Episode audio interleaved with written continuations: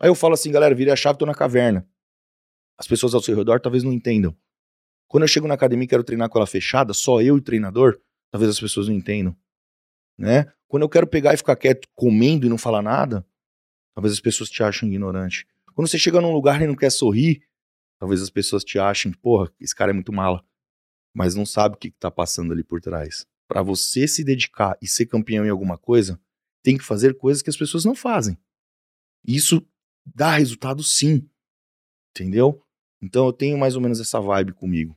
Só que eu quero lhe dar o um máximo de entrega para ter o resultado.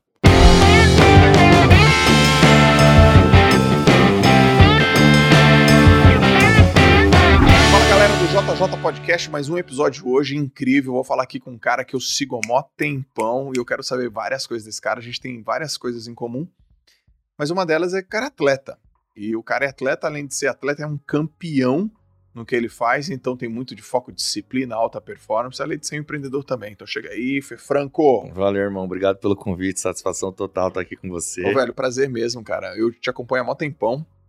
Valeu, hoje você me mandou uma foto lá, fiquei até assim, falei, nossa, mano, 2018, uma da hora, né? 2018, 2018. Cara. Que, eu, que, a gente, que a gente tava num show da Vanessa Jackson, lá em Campinas. Pode crer, showzão, uma vozeirão. Muito é a melhor, louco, foi. melhor cantora do Brasil. Ela vai mandar mensagem pra mim falando assim: Ah, Joel, eu queria ir no teu podcast e tal. eu, eu vou te trazer, Van. Vou te trazer Vanessa Jackson no meu podcast também. Velho, eu tenho várias perguntas pra te fazer, velho. Porque assim. Sério? Bora. A, a primeira é, é, com certeza tem a ver com alta performance. Você acabou de voltar da Europa, foi campeão, tá em alta performance pra caramba. Você se considera hoje, assim, tipo, a sua atividade principal atleta? É assim que você se enxerga? Principal, né? Porque principal, né? Lógico né? que você é, é atleta. Eu, por isso que eu parei para pensar, para ter um entendimento convicto daquilo que eu vou te falar agora. É, o atleta, ele vive é, constantemente no Felipe, porque hum. ele vai gerando hum, força e disciplina para as outras atividades também. Mas quando a gente fala de futuro, você tem que pensar também, será que o, o atleta em si, ele vai ter um plano de carreira futuro? Hum. Isso estou te dizendo porque eu tive que passar por diversas situações na minha vida para chegar numa conclusão dessa. Então, diversos momentos eu tive uh, pensamentos, às vezes negativos, que foram positivos e que tiveram dribles, que tiveram altos e baixos. Então, assim, o atleta, ele vive 100% no Felipe. Porém, é, eu tive que tomar outros rumos direções na minha vida, onde eu também tive é, outros tipos de trabalho, assim como empreendedor, como cuidar da parte política, que eu tenho envolvimento agora desde 2018, eu tenho minhas redes sociais, eu tenho o meu lado da academia, eu tenho algumas coisas que eu tenho que estar direcionado, que eu tenho que olhar num fator geral. E quando a gente fala de atleta alta performance, né, Jota, a gente fala do quê? um, um nível máximo. Sim. Ou você faz, ou você faz. É. Não tem outra ideia, né? Não tem. Então, assim, se você vai se entregar 50%, você vai ter 50% do seu resultado. Sim. Ou você entrega o seu 100%, 110%, chega aos 200% para ser o campeão, ou você não vai fazer. Então a minha mentalidade é muito assim. Então o atleta ele vive dentro do Felipe, porém direcionado em outros setores da vida também. Então eu faço esse link, manja? Por exemplo, eu adoro acordar e ter uma atividade de manhã ou eu vou alongar, ou eu vou fazer uma esteira. Eu vou colocar minha mente para trabalhar ali. Sim. Porque muitas das pessoas acordam preguiçosas e eu abomino a preguiça. Boa, boa. Cara, você sabe que a preguiça é o que mais está ferrando uma parcela gigante no Brasil, né? Sim. Eu não vou falar no mundo pra não ser, sei lá, pra não dar uma viajada, mas a preguiça, por exemplo, lá nas minhas mídias sociais, aqui, né, onde a turma tá, muito dos problemas da turma seria resolvido se elas não fossem preguiçosas, cara.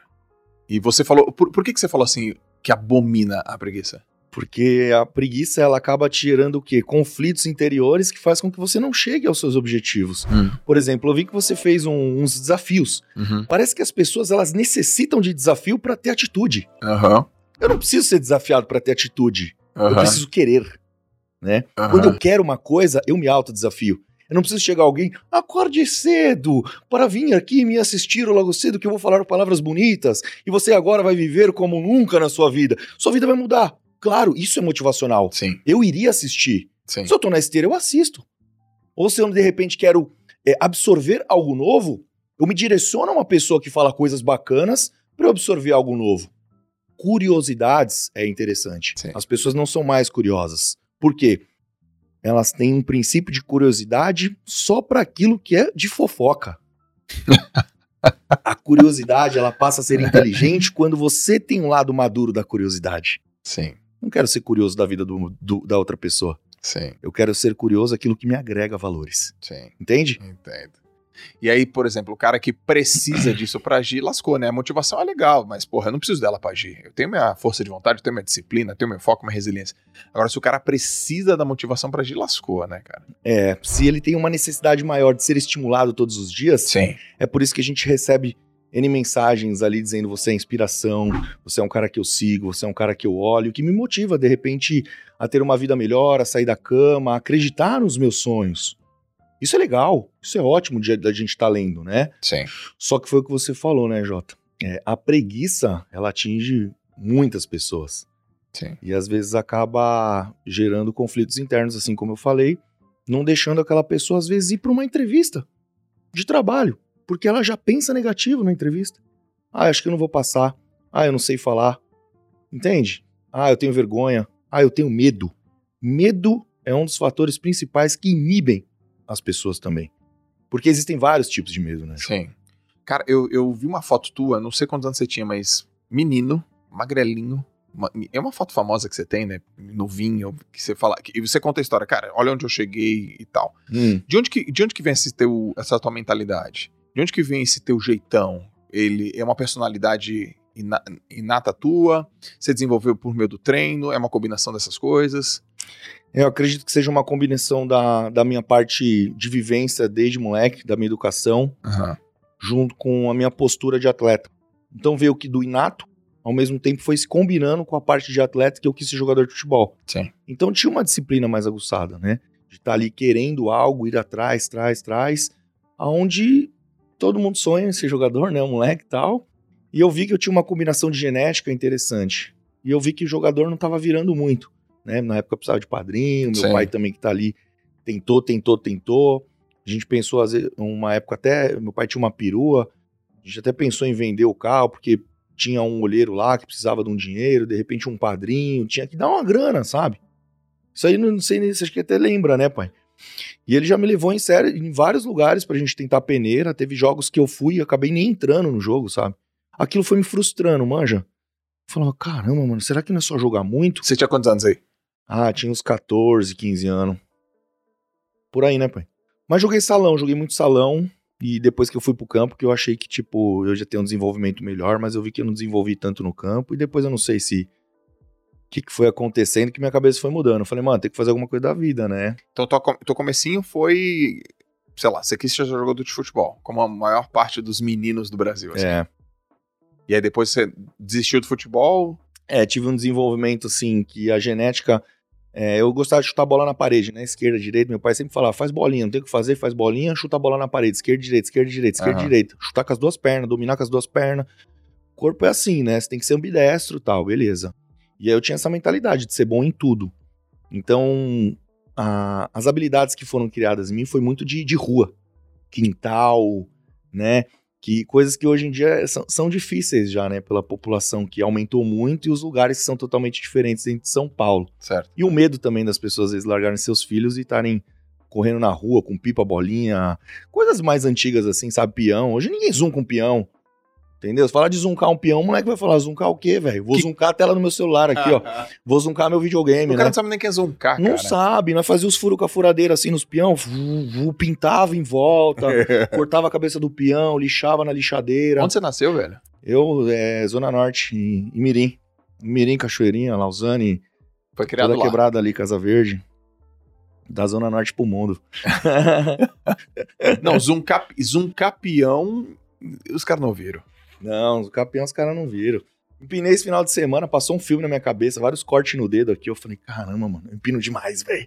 Minha época de pipa era melhor, né? Uhum. Eu moía meu vidro, entendeu? Minha linha fazia tudo certinho, passava o cortante. Minha... Ali passava na linha assim, com a colinha assim, é, esticando a entre É, o... a gente falava que a gente tinha a melhor liga da, da, da, cola de madeira, né? A melhor liga era o nosso cortante, porque a gente tinha o pó de vidro, aí arrancava a barra de direção do Fusca. Era a barra de direção do Fusca, pai? Bar de torção do Fusca. Moía o baratinho certinho, peneirava na minha fina. Aí a avó ficava doida, né? A mãe. Aham. Tinha que pegar a meia furada, né? Não Aham. tinha furada, não, que tava nova mesmo. Já peneirava. Mó brisa, mas não troca essa infância por nada. Eu acho que essa vibe minha de criança que eu passei, que eu fui educado de uma maneira assim, que eu tinha uma postura assim mais de, de moleque de rua mesmo assim, só que sempre educado, tá ligado? Sim. Tive uma educação muito boa, meus avós me educaram bastante, meus pais. Cara, uma coisa que eu achei muito legal, Fê, é que você chegou aqui com teu pai. Aí, pô, isso aqui é meu pai, ele sempre me acompanha. Eu já gostei porque eu tenho uma relação ferrada com meu pai. É, eu sou muito família. Eu também. E meu pai não tá mais vivo, né? E eu sempre falo do meu pai. E aí você falou, pô, mas a minha mãe também tá sempre comigo e tal. Cara, é, que, que você mais aprendeu? Eu sei que você aprendeu muita coisa com teus pais, mas diz uma coisa assim, ultra marcante que teu pai te ensinou e continua te ensinando e a tua mãe também. Cara, ultra marcante, eu tenho várias coisas assim que marcaram minha vida quando moleque. Principalmente, às vezes, até quando eu fazia coisa errada, né, mano? O chicote estralava, né, velho? Não era falar, tipo assim, é. Não pode fazer mais isso. Eu vou te bater, ameaçando. Já tomava. era paulado Já e esquece. Já viu o Raider voando, fu, falava, nossa, velho, já toma. Então, assim, apanhava mesmo, tá ligado?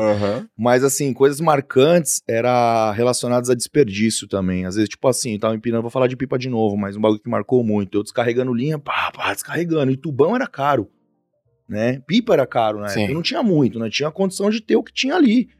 E desperdiçando, brá, enchendo pipa de linha. Mano, o cara cortou minha rabiola, meu pau começou a rodar, eu quebrei a linha. Falei, não quero mais, quebrei a linha, malandrão. Nossa, já tomei um tapa na lata, um soco na fuça. E aí? Você tá comprando seus baratos? Não? Então vai trabalhar. Meu pai serralheiro, fazia os todos no quintal. Você lembra dessa fita? Entendeu? Então, assim, você já pega ali e fala: Nossa, mano, tomei mó pau, não vou fazer mais um barato, entendeu? Você toma- aí começa. Aí explica: a vida não era assim. Na minha época, meu pipa era de jornal. Minha rabiola era de pano, minha linha era de costura, era nylon. E aí, você tá na linha 10 desperdiçando? Sim. Aí você pá. Pode crer, pai. Isso mesmo. Entendeu? então é uma, uma parada assim que hoje você pode fazer dentro da sua casa com seu filho. Desperdiçando água, desperdiçando papel, desperdiçando uma par de coisa dentro da sua casa. A educação é a base de uma criança. E a mano. tua mãe? Minha mãe sempre mais posturada. A voz do além vinha do meu pai, né? A voz da além? A voz do além. A voz do além era que, tipo assim, eu debatia com a minha mãe, a voz do além vinha. Aí já baixava, né? Porque senão ia tomar um pau. Mas minha mãe sempre foi mais cautelosa, me colocava assim num- num- nas situações onde ela me orientava muito também, pra que eu ficar. Eu era muito arteiro, né? Nossa, era. É. era muito.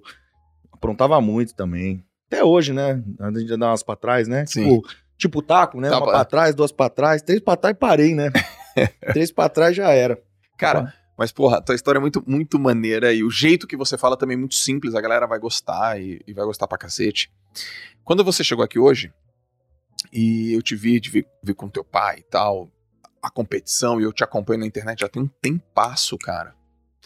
Foi meio que uma constatação de uma coisa que eu tinha na minha cabeça. Eu vi um atleta com uma mentalidade que é do esporte que você carrega pras outras coisas. Eu acho isso irado. Eu me identifico com isso porque fui atleta de natação, tô treinando uma parada muito louca na minha vida, que eu tô treinando para Ironman, e carreguei isso pra, pra minha vida também. Agora eu queria saber, assim, ao redor da- de você, da sua marca, quais são os negócios que tem, cara? Que, como, como é que funciona a tua marca pessoal? De onde que vem, de, de onde que vem tanta coisa? Ó, a minha marca pessoal acaba vendo muito da minha personalidade. Coisa que eu fui descobrir com pesquisas no Google, né? O que que mais procuravam de Felipe Franco? Se era Ah. dieta, se era treino, se era parte suplementar, né? Todas essas coisas que você vai absorvendo com a internet. E eu vi que o maior nicho na pesquisa foi minha personalidade, o meu jeito de ser. E esse meu jeito de ser foi criando coisas na, na internet que as pessoas acabam querendo, tipo, ah, pô, a camiseta dele, é o boné dele, é o tênis dele, querendo usar minhas coisas, querendo falar daquilo que eu vivo. E eu nunca mudei meu jeito de ser, Jota. Eu sempre fui o mesmo cara, né? E com a internet, pessoas que não me conhecem às vezes me acham muito arrogante pelo jeito que eu falo. Sou muito incisivo quando eu falo de treino, quando eu falo de dieta, quando eu falo de alguma coisa que eu acredito muito. E eu acredito porque eu tenho vivência, né? Não só a vivência, como a parte teórica. Eu agrego que eu sou, eu sou formado em educação física, pós-graduado em fisiologia, parte nutricional. Eu tenho uma parte de estudo, Sim. mas eu nunca parei de estudar, porque eu sou um cara curioso com as coisas que eu vivo. Se eu não me atualizar com o tempo, eu fico para trás. Assim como eu já vi, por exemplo, pessoas falando: ah, vou naquele médico. Ah, mas ele é tiozão já. Num, já é antigão. Mas às vezes o, o, médico antigão, ele estuda muito e manja demais, né? Porque às vezes fala, ah, nem se atualiza. Não é porque eu sou novo, que ele é mais velho que ele não se atualiza, entende? Então, assim, a personalidade acabou criando situações onde o Felipe criou a marca dele, onde eu tenho minha própria academia, onde as, os meus patrocinadores têm um link muito próximo comigo. Por exemplo, meu tênis da Herveleste. É um collab Herveleste, 112 anos com FF no tênis. Então, assim, eu não fiz o. Então, eu não fiz o, o tênis assim com uma outra marca. Eu fiz com o Herveleste, que é uma marca grande hoje. Animal, pô. Né? Então, achei muito legal também essas oportunidades que eu tenho. E a parte de investimentos também, né? Que a gente tem a parte que, assim, eu não fui muito deslumbrado, entra minha mãe também muito nisso, né? Quando você começa a ganhar um pouquinho mais de dinheiro, você é um pouco menos, tem, tem menos maturidade, assim, você quer começar a comprar umas coisas a mais, você quer dar uma gastada a mais, você quer dar uma viajada.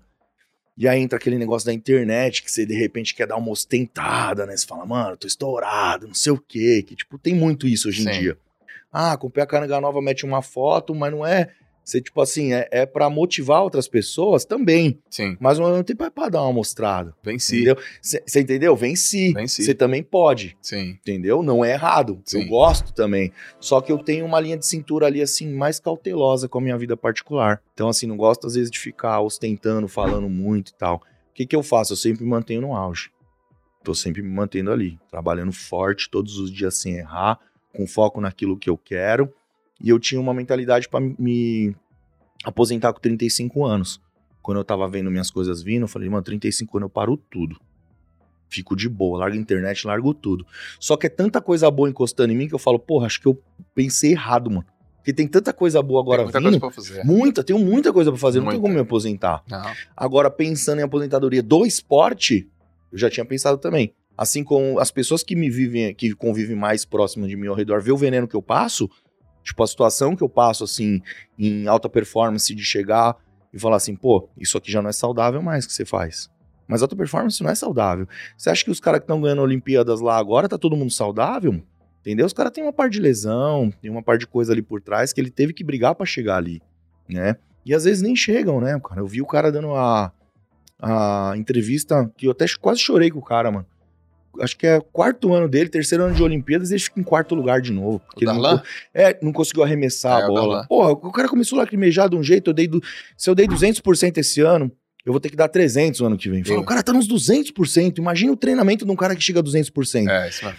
Eu meço em, em, porcentagem, porque eu sei o que é dar 110% da minha vida para aquilo. É praticamente abolir tudo que eu tenho para ficar só naquilo. Só aquilo. Aí eu falo assim, galera, virei a chave, tô na caverna. As pessoas ao seu redor talvez não entendam. Quando eu chego na academia e quero treinar com ela fechada, só eu e o treinador, talvez as pessoas não entendam. Né? Quando eu quero pegar e ficar quieto comendo e não falar nada, talvez as pessoas te achem ignorante. Quando você chega num lugar e não quer sorrir, talvez as pessoas te achem, porra, esse cara é muito mala. Mas não sabe o que, que tá passando ali por trás. Para você se dedicar e ser campeão em alguma coisa, tem que fazer coisas que as pessoas não fazem. Isso dá resultado sim. Entendeu? Então eu tenho mais ou menos essa vibe comigo. Só que eu quero lhe dar o um máximo de entrega para ter o resultado. Porra, perfeito, cara. Perfeito, velho. Eu sou educador físico também. É, que legal. Eu sou pô. também. Fiquei muito tempo. Fiz a mesma coisa que você. Fiz educação física, fiz fisiologia do exercício. Nossa, adoro fisiologia. É, amo também. Estudei pra caracas e tal. Aí eu fui dar aula de educação física. Eu Você trabalhou na escola? Eu trabalhei em... Você fez licenciatura também? Não, fiz eu, fiz, também. eu fiz licenciatura bacharelado. Uhum. Não fui pra escola. Eu já virei treinador de natação muito cedo. Nossa, animal. Eu fui, eu fui estudar educação física. E você tem porte de natação, né? Que você é alto e tal. É, porra. Fui seleção mais, brasileira. Mais largo, sim. E. Sabe por que eu fui estudar educação física? Para me entender, cara. Pra te entender. Como atleta. Sim. Eu falei, cara, eu preciso me entender. Como é que eu faço para nadar mais rápido? O que, que é esse tal dessa CPK? O que, que é creatina fosfoquinase? Como é, uhum. como é que faz isso aqui? Eu nadava prova de velocidade, como é que faz? O que, que é depressão de glicogênio? Como assim? Deixa eu entender. E aí eu fui estudar educação física para se aprimorar, para nadar mais rápido. Sim, aprimorar no, Só isso. no alto rendimento. No alto rendimento. Me aprimorei, mas aí eu, eu encontrei o ser professor. Aí tesão, né, velho? Aí, quando você começa a desenvolver outras pessoas, apareceu uma molecadinha na minha frente, comecei a desenvolver outras pessoas, eu fiquei muito mais apaixonado por, por desenvolver outras pessoas, porque eu também já estava no momento da minha carreira que eu já tava meio que encerrando. E aí, eu, o, sabe uma coisa que eu não sabia, cara? Eu não sabia que quando eu era atleta, e também fiquei na caverna, 20 anos, minha esposa, a mesma coisa, atleta também, eu não sabia que eu era um empreendedor. Eu não sabia. Eu não sabia. Hoje eu sei. Cara, quando você pega tudo aquilo que pode melhorar uma performance, você coloca no teu corpo, suplementação, descanso, treino, pessoas, filme, documentário, vídeo, tudo aqui. Eu era um empreendedor do meu próprio corpo. Eu não sabia isso. Mas eu ouvi isso do Gustavo Borges, nadadorzão, meu brother. Sim. Ele falou, velho, o, o esportista é um empreendedor da vida dele. Eu falei, quando eu ouvi aquilo. Que link, né? Eu linkei, eu falei, cara, eu não sou mais atleta. Eu vou pegar essa mentalidade uhum. e vou colocar nos, no, na internet, vou colocar nas coisas Sim. que eu faço. Cara, e aí eu. Pá! Decolou. Decolei, cara. Decolei. E eu quero saber, você, como um cara que tem mentalidade de esportista, o que, que você carrega dessa mentalidade de esportista, desse empreendedor como esportista, como atleta, por exemplo, para a tua academia, para os teus negócios? Como é que você faz esse link também? Olha, o, o, meu entendimento comigo assim é, é muita disciplina.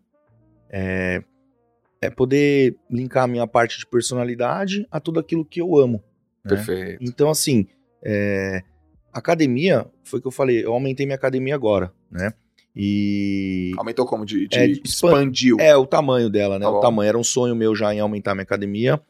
E eu não queria ter outra no início. Eu até dei uma vacilada em relação a isso, porque depois veio várias academias eu poderia ter feito franquias. É, mas franquia não existiu, Felipe, em todas. A raiz mesmo, o, a dor derramada ali, a lágrima, o suor, né, foi derramada ali dentro da Explode, em 400 metros quadrados. Conforme eu fui crescendo meu empreendimento, lutando por aquilo ser né, cada vez maior, assim, não por uma satisfação só de ego, mas realmente ser o meu lugar, né, o meu espaço. Então eu peguei, me dediquei cada vez mais naquilo, me mantendo sempre academia. E como é que eu vou trazer mais alunos para aquilo? Eu já sou uma personalidade conhecida, as pessoas vão lá treinar, sabem que eu sou, mas também tem alunos que às vezes aparecem e não sabem. De, de, lugares ali perto. Fala, cara, agora que eu sei quem é o cara, não sei o quê. Já vi isso acontecer, mas isso é ótimo, né? Isso é ótimo, porque eu atingi outras pessoas dentro da minha própria Casa Verde. Né? Então, eu acabo tendo esse, esse link da personalidade com a disciplina, com o meu lado empreendedor, meio que linkando tudo, assim, sabe? Então, a minha base é mais ou menos essa. Como é que você explica a disciplina, velho, pros outros? Tipo assim, ó, imagino que a galera pergunte assim, pô, Felipe, como é que faz pra ser tão disciplinado? Como é que você explica? Cara, ó, normalmente é assim, né? Você, você, quando você fala de disciplina, você tem que ter um comprometimento com a atividade ou com algo ali que você quer muito. E se você quer muito, você tem que ser disciplinado ao ponto de querer muito, né? Só que o que acontece com a maioria das pessoas? Existe uma desistência nesse meio do caminho, porque é doloroso. E tudo que dói e tira você da zona de conforto, a pessoa acaba ficando, putz, na dúvida, será que é isso mesmo que eu quero? Então, às vezes, acaba inibindo aquela pessoa, deixando ela com dúvidas. Fora os medos também, que são vários.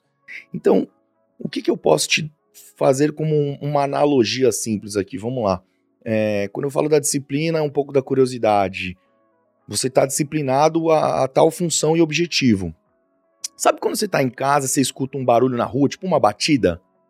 O que, que as pessoas fazem? Elas se levantam correndo e vão curiar na janela. Por quê? Porque aquilo te gerou um pensamento e fez com que a pessoa saísse da zona de conforto para curiar o que está acontecendo na rua. Será que morreu? Que carro que bateu? O que, que aconteceu? Esse start é dificilmente acontece quando a pessoa vai fazer algo de bom para a vida dela mas para curiar é mais fácil, tá ligado? Uhum. Você entendeu o link? Então, assim, se toda vez que você pensasse algo assim, de curiar o que está acontecendo e trouxesse para sua vida e levantasse da cama todos os dias e agradecesse aquilo que você tem, independente do que é o que você tem, você tem que agradecer o, o, o, o, o trampo que você tem, independente de qual seja, tudo. E você tem que pegar esses links e fazer assim, puta, hoje eu tô cansado. Mas o cansaço faz parte de um cara disciplinado, porque aí você mostra quem você é. Quando eu faço esteira e tenho dor na perna, falo, porra, hoje eu tô com dor na perna. Mas tá, eu tenho que fazer meu tempo na esteira. Então, ou de repente eu faço uma intensidade menor, mas faço a conclusão do meu trabalho, para que não me gere uma lesão também, ou algo mais que vá me comprometer, mas ao mesmo tempo eu faço, eu concluo a atividade. De forma que eu tenho que é, saber que você nem sempre vai estar motivado, mas a disciplina vai estar ao seu redor.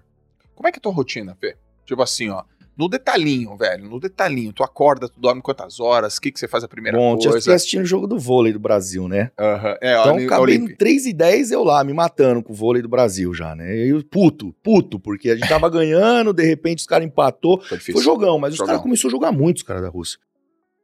Eu, é, eu consigo enxergar no time quando acontece, tipo assim, um empate, parece que o time do Brasil, ele, ele seca de humor, Sim. ele seca de esperança de ganhar né? E isso é muito complicado, porque isso acaba gerando um processo dentro do grupo, faz com que ninguém acredite mais nada. Mas eu vi que nosso time tava raçudo, tentando, tentando, mas os caras jogaram muito. É, a Rússia. Nossa, os caras jogaram muito, os caras grande, forte. E toda vez tinha bloqueio dos caras, bloqueio dos caras, e porrada, porrada, porrada vinha em nós, eu não pegava, e os caras pegavam, os caras pegavam muita bola. Sim. E eu ficava puto, né? Eu falei, porra, três da manhã, eu falei, bom, preciso dormir que amanhã, 8 horas da manhã, tem de jejum. Então aí peguei, Fui dormir e tal, já demora um pouquinho mais ali que você tá na adrena do jogo. Sim. Aí dormi, eu acordo de manhãzinha, faço meu aeróbio jejum. Aeróbio jejum é um é algo que todo mundo pergunta em oxidação de gordura, né, João? Sim. Então, assim, ah, Fê, você faz para queimar mais gordura? Nem, nem sempre. As intensidades, elas podem ser variadas.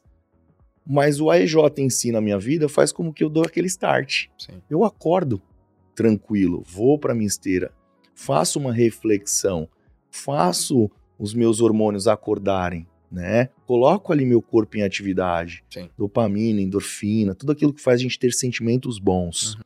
E aí eu destino as outras atividades. O que, que eu tenho hoje? Abro a agenda. Ah, eu tenho reunião na SEMI uma da tarde, eu tenho que estar tá hoje lá na secretaria para estar tá fazendo as assinaturas de alguns eventos esportivos. Sou diretor na Secretaria do Esporte, na Sim. parte do, de técnica de parcerias. Legal. Aí tem o meu grupo também, 12 pessoas que trabalham comigo dentro da área. Sim. E eu pego e falo, ó, qual vai ser o meu horário de treino? Hoje eu tenho uma, é, massagem, não tenho. Hoje eu tenho que fazer tal treino, qual músculo, porque eu já vou pensando em tudo para nada sair errado. Para quando eu for deitar na minha cama, eu falar assim, cara, eu tenho uma frase que eu coloco no meu Instagram, que eu, logo de manhã, todos os dias sem errar. Então, assim, é, as pessoas já me escrevem, falam, mano, é impossível não errar. Tudo bem, errar é humano. Mas uhum. quantos menos erros você tiver na vida, melhor, né? É progresso. Então, assim, se eu errar menos durante o meu dia, e eu já falei isso em algumas vezes, de antecipar os meus erros. Uhum. Por exemplo, eu tenho duas comidas na minha mala aqui. Eu poderia ter saído com a terceira, mas duas me garante. Sim. Só que se de repente eu precisar de uma terceira refeição, eu errei. Porque talvez eu saia daqui e vá para outro lugar. Entendi. Entendeu? Então, assim, eu antecipei duas porque eu sei que daqui eu vou direto para minha casa. Mas e se aparece um compromisso no meio disso, né? Então, assim, aí você coloca o esporte na frente. Bom, eu vou competir daqui nove semanas. O que que tá sendo mais importante? Minha carreira como atleta agora no momento. Então, Sim. eu vou para casa, vou continuar minhas refeições, o meu treino, não vou perder nada. Entende? Então, eu tenho que ter um momento que eu tenho que ter escolhas, tomadas de decisões. Tomadas de decisões são importantíssimas na vida para qualquer tipo de situação. Cara, muito bom isso aí, meu, que você falou. Cara, muito bom, muito bom. Bom, aí você tem tua rotina, tem tua alimentação, tem tua nutrição. Quantas horas você dorme por dia? Seis horinhas, Fica, dificilmente sete. Fica zerado. Fico zerado. Eu aprendi o, o sono básico ali de cinco, seis horinhas, já me dá uma... É que eu tenho uma dispersão hormonal, cara, eu não sei o que acontece. Seis horas da manhã, sete horas da manhã, parece que eu dou um alerta eu falo, não, cara, eu dormi pouco, eu tenho que dormir um pouquinho mais. Então eu me forço ali depois de dormir um pouco. Parece que é o mesmo horário que eu acordo para mijar, tá ligado? Aí, tipo assim, eu volto e falo, mano, eu tenho que dormir um pouco mais. Aí eu deito. Se eu vejo que eu não durmo, eu falo, não vou perder esse tempo tentando dormir. Eu já vou pro aeróbio. Então eu já levanto pro aeróbio, já ponho minha vida em dia, já vejo tudo que eu tenho que fazer e bora, pau. Você acha que o jeito que você leva a tua vida, o teu lifestyle, esse é o motivo, um dos motivos de você ser tão estourado na internet? Se não acha, se você acha que não é esse, qual que é o motivo? Por que, que a galera curte você pra cacete na internet? Cara, eu acho que esse, essa parte do lifestyle, sim, é, é, muito importante, porque eu, eu tenho uma rotina bacana onde a pessoa acaba se espelhando não só no lado como atleta. Ela pode só ver aquela parte de treino, de atleta e tal, mas o que a galera me escreve bastante também é que eu tenho um lado é, composto pelo geral. Parte familiar, parte de empresário, financeira, treinamento, é campeão. Então, assim, acaba. É um cara que estudou, é um cara que sabe se falar, posicionar. eu não entro em polêmica, dificilmente tem alguma coisa, né? Então, assim, é, é algo que faz às vezes a pessoa falar, pô, é um cara bacana. Até mesmo às vezes as pessoas que não gostavam de mim passam a gostar. E aí entra aquilo lá que eu falei, pô, às vezes as pessoas falam, eu já. Ontem mesmo, dentro da minha academia, um garoto veio treinar e veio com, com outro que já treina lá, né, o Renan. E o menino chegou e falou assim, cara, na moral, fiquei te observando aqui e tal, e você não é nada disso que falam. Você é arrogante, chatão, mala. Você entrou, cumprimentou todo mundo, falou com todo mundo, brincou com todo mundo, e eu tô aqui falando com você agora porque outros caras falaram que você é muito mala. Falei, mano, não sou mala, sou normal. É que às vezes a pessoa gosta de falar, né? Aham. E- Existe um, um problema nas pessoas que é falar mal daquilo que ela não viu e não tem. Então, por exemplo, se eu tenho uma água hoje aqui, vai, essa aqui vale muito, JJ, né? uma água aqui de 10 reais e, e eu tenho uma outra água de 2 reais. Eu vivencio a água de 2 reais muitos anos. Quando eu quero comprar uma água de 10, que você simbolicamente tem um valor maior, lógico, não, é, é um valor maior, mas ao mesmo tempo é a mesma água, entre aspas. Você não vai chegar nessa água de 10 reais se você ficar falando mal dela só. Entende? Você precisa vivenciar essa água de 10 Com reais para saber o que é. Tô te dizendo isso com água, mas você pode pegar um carro e fazer isso. O cara que dirige um carro hoje, que é de 100 mil reais, e fala mal de um carro que é de 400, ele não vivenciou o carro de 400. Cara, eu concordo total. Ele não tem o carro de Concordo 400, total. ele não sabe o que é o carro de 400. Concordo. Entende? Depois que ele entrar dentro do carro, dar um rolê, pode ser que mude a mentalidade dele. Eu quero chegar no carro de 400. Vai mudar, Vai mudar, vai mudar. entendeu? Então, às vezes, falar mal de um carro que às vezes você não, não vivenciou ele ainda, pode ser um erro. Mas se é o. Ô, meu irmão, como é que você tá? Tudo bem? Caramba, que surpresa, velho. Que legal que você tá aí. Entra aqui pra com... vai, no Pô, meio, cumprimenta a gente aqui Que também. legal, mano. Invadir, invadir, invadir, E invadir. irmão? Muito tempo Tá que eu legal? Monstro, velho. Tá tenso, hein, Não, mano? Eu tô, eu tô ruim, mano, mas você tem. Olha esse moletom XXXL. Olha Ombro de cebola. É, vamos ser boa. E aí, meu? Deu uma aumentada aí. O moleque tá gigantesco, cara. Deu uma aumentada, né, man? Pô, agora é o Eu vi você escrevendo lá, mano, você aumentou, eu nunca te vi assim. Nunca. Falei, mano, vou levar. Até o Mion viu que eu tô maior. Você, você engoliu o Felipe Franco. É, mandei é bem. Tá bem pra caramba, mano. Obrigado, irmão. Irado. E ganhou, né? Ganhei, mano, graças E a já- Deus. Já, classificou? Já classifiquei. Nove semanas pro Olímpio agora. Baixo. Agora vai Então, com tudo. Tô a milhão já. Tô ligado. Tô ligado que não vai, não vai, não vai minha boca, não. Não, eu já tô com um trampo meio que já assim preparado, né? Já vim meio que pronto. Agora eu vou aprimorar alguns detalhes pra que a gente consiga chegar lá nos top, né? Ah, mano. Essa, essa é tua, velho. Deus quiser, coisa, Hã? Tô treinando 36 dias seguidos já, velho. Caramba, mano, que bacana. Vamos, vamos pegar essas dicas aí. Eu lembro da, da primeira vez que a gente se falou, que você queria fazer o projeto, que a gente ia, vamos fazer e tal. Só que acho que você tava num nível assim que você tava estourando muito. E aí você meio que eu quero fazer, mas aí que você começou a tomar conta de outras coisas, que também já é uma dificuldade, né, Pra você lidar com tudo. Mas agora você já conseguiu, né? Que eu vi que você é difícil, né? Por isso que eu falo assim do, do Mion, que nem ele fala, o tanto de coisa que ele tem, o raciocínio dele pra falar, textos, negócios, os vídeos produzidos em casa e ainda tem lá o team treta dele pra treinar, motivar as pessoas. Apresentar um programa, no auditório, aquela loucura. É, eu vivenciei tudo. E você tá cortando o cara. Você tá só, na- É, e o humor tá muda. no- no- na, na inércia. Muda até o, o tempo de raciocínio, a memória de curto prazo nosso, tem várias situações que mudam. Então é. é- Valeu, irmão. Vamos te ver. Valeu. Valeu. Não, eu concordo total. Primeira vez que eu andei de jatinho, velho. Eu nunca tinha andado de jatinho. Aí andei de jatinho um amigo meu. Fui- cheguei no hangar. Fui tratado diferente. Aí o cara veio. E aí, Joca, alguma coisa? Pô, quero. A gente entrou no jatinho, passou por um lugar, o cara pegou minha mala, entrei no jatinho, de- desci no Rio de Janeiro. Descemos no Rio de Janeiro, passei por uma outra porta. Quando eu vi, eu tava lá fora, eu falei, cara, agora eu entendo. Eu entendo a Anitta, eu entendo o Neymar, eu entendo o Luan Santana que tem jatinho, eu entendo o Ivete Zangalo. Porra, se eles podem ter, tem dinheiro pra ter, é mais rápido, tem conveniência, é tem comodidade.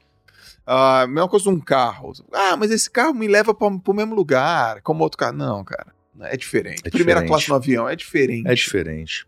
Pô, mas aí se eu, se eu, se eu ficasse rico, se eu chegasse na fama, eu não ia tratar os caras assim. É, mas você já chegou? É, Você não sabe. vivenciou. Você não vivenciou se o cara tá cansado, se ele teve algum problema com a família. Se eu tivesse X milhão, eu não gastava esse dinheiro. É. Você não sabe. que... Eu concordo, cara. né? Eu, eu então, concordo. tem várias paradas que se não tocar ali, não vivenciar, irmão. É, eu concordo. Por isso que eu sou o cara que eu menos falo, eu mais escuto.